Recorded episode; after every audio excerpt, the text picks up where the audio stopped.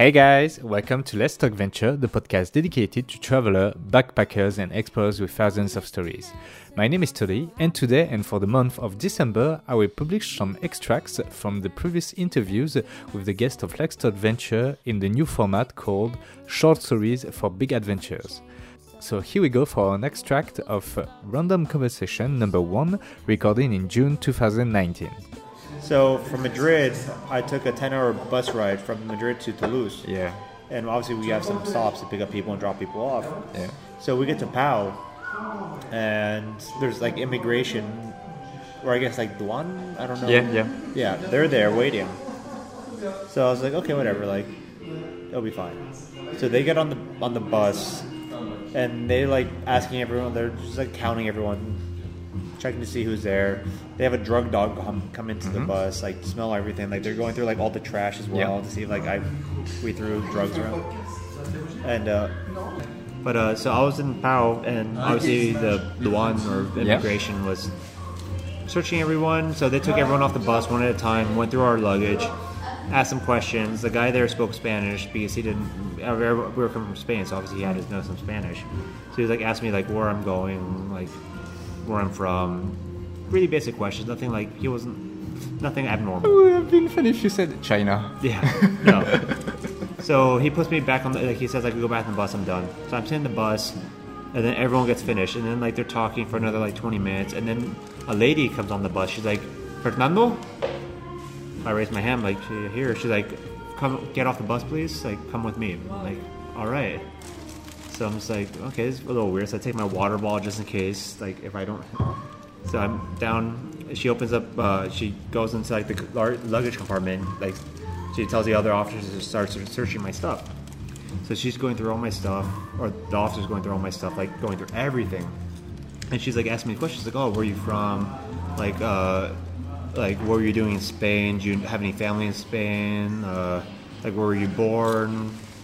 What city were you born? Like, Yeah. all, all this like really pretty specific questions. And then she got like, where are your parents from? So I'm like, oh, my parents are from Mexico. She's like, oh.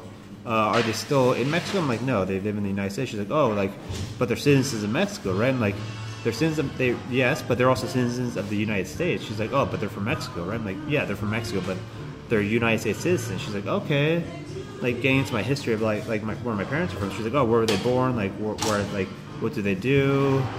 Uh, asking me like, what do I do? Like, if I'm if I have a job, uh, what I was doing in France, uh, if I like who I know in France, who I know in Spain, Yeah. all that stuff. She's like, why am I here? Like, what's where's the address where I'm going? I'm just like, I don't know. Like, I'm I'm staying at Airbnb. Like, I'm not gonna know these things off the top of my head. She's like, oh, like, can you tell me what the address is? I'm like, sure. Like, I go on my phone and I was like, here's the address. Like on my Airbnb app. She's like, okay, okay. Like, who do you know in, in, in Toulouse? I'm like, I have a friend in Toulouse. She's like, how did you know you're from? Like, I met her in Mexico. She's like, what were you doing in Mexico? I'm like, I have family in Mexico. Obviously, my parents are from Mexico, so I got family. Like, like she was going so much into like my history. She's like, "Oh, do you have a job?" I'm like, "At the moment, I'm in between jobs, so I don't have a job right now, but I have a job planned in three months from now." She's like, "Oh, like, do you plan on staying here very long?" I'm like, "I'm here for about three months, two, two, three months." She's like, "Oh, why are you, here for so long?" I'm like, "Because I'm on vacation. I just want to, I want to do Europe before going to work." She's like, "Oh, but that's a long time." I'm like, "Yeah, exactly. I mean, I have the time to do it." Then she's like, "Oh, like, where's the rest of your luggage? Because all I have is a big backpack." I'm like, "The backpack's all I have." She's like, "No, that can't be everything you have here for three months." I'm like, "That is everything I have. I. What else do you want me to say? Like, there's nothing else I brought." She's like, so she, I guess she like talks to the officers going through my bag. I don't know what they talk. I don't know what they say. I don't speak any French. I'm assuming he said that there's clothes in the bag in my backpack because that's all I have. So she's like, okay, okay. How much money do you have? I'm like, I don't know, like maybe 50 euros in my wallet. And I brought a lot of uh, some two dollar bills, American Yeah. U.S. two dollar bills, to give away to people that I know because it's something that even the United States people don't ever see. And I had some uh, Mexican money by accident because it looks a lot like euros. So I'm just like, I don't know, maybe like 80 euros total. She's like, okay, okay, that's all you have then? Like, yeah, like I have a credit card, so I'm obviously going to use that. She's like, okay, okay, okay. Uh, where were you born? I'm like, I was born in the United States. What city? I'm like, Daly City, California. My passport says everything. Okay. and then she's I don't know. She was trying to like bait me, I think, or something. It was just it was just so. Out of all the people on that bus, like I was the one that was getting picked on. And then like once the officer said like there was nothing in my backpack, she's like, "Okay, have a good day." yeah. it The sarcastic was, have yeah. a good day, sir. Have a good day. I was like, oh my god, I hate you so much. Like she was like looking for a reason to deport the American or something. I don't know what. Wow. Yeah. Which is like so much thing. Like everyone else, no one else got questioned like that. It was just me. Yeah. Well, was she like?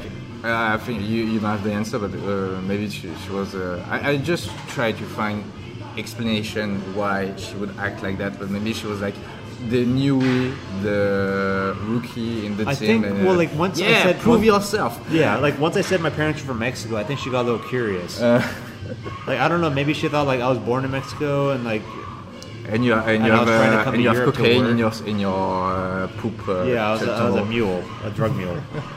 no, no, but maybe I don't know. Maybe she thought like I was like an immigrant from Mexico trying to come over here to find a job. I don't know what. I really have no idea. But like, Okay.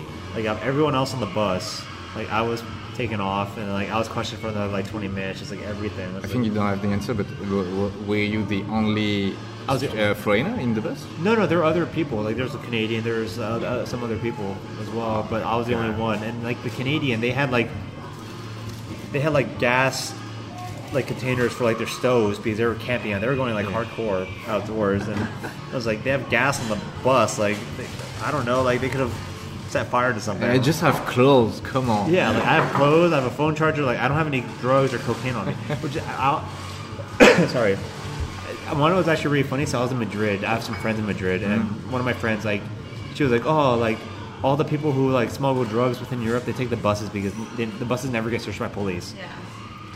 And she was like, "Oh, by the way, do you want some weed? Do you want to take some marijuana with you?" I was like, "Oh no, I'm good, thank you." Like, and I'm so glad. I am so so so so glad that I said no because if I said yes, then at this moment, right now, I probably would have either still been in a French jail of some sort, or I would have been deported back to the United States and been banned from the European Union for who knows how long. Yeah. Yeah. So I wouldn't be here right now that if I did it if I said yes. And I'm so glad I said no because like I messaged her, I was like, Hey, Eugenia, like like I almost like if I took you up on your offer, like I would have been fucked. Like I would have been so screwed. And she's like, "Oh, what happened?" Like, you, and I told her that story. She's like, "Oh, damn." I'm like, "Yeah, don't take weed on a bus to France because they will fucking search everything. They'll have the drug dogs." It was karma. Also, I think I kind of drew a little bit of attention to myself because, like, when we were like parked at the parking lot, like the police were outside talking to the bus driver for like ten minutes. I was like, I need to use the bathroom, so I go into the bathroom on the bus. I get out of the bus and I see the police are already like on the bus, like with the drug dog, like kind of like asking people, talking to people. I'm like, of course, I'm gonna look really suspicious now because they probably thought I just like threw a bag of who knows what into the toilet or the Ah, trash. Maybe, maybe. And like after I sat down, like the officer went in the bathroom, like searched it like four times, like dumped all the trash, like. Oh yeah, okay. So that's a good explanation. So maybe I drew some attention to myself with that, but I just needed to pee. Like I wasn't gonna hold it in for the, I don't know how long. Like we were there at that bus station for almost about an hour, just like yeah. getting talked to by the police. So yeah, I blame them, but it was bizarre. Like I wasn't expecting that to happen, and, and I didn't realize like I thought flying within Europe, like they don't, there's no like passport checkpoints or anything like that.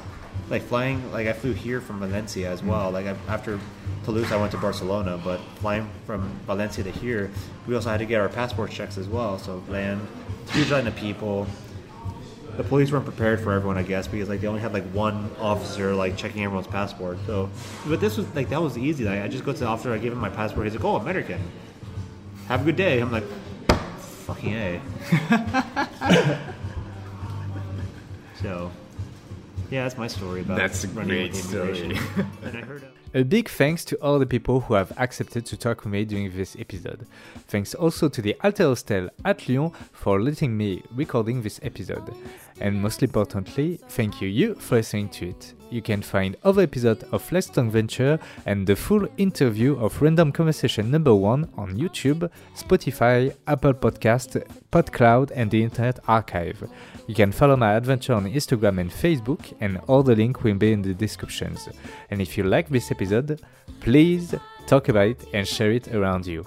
Don't forget to subscribe, leave a thumbs up and 5 star, and I see you next Monday.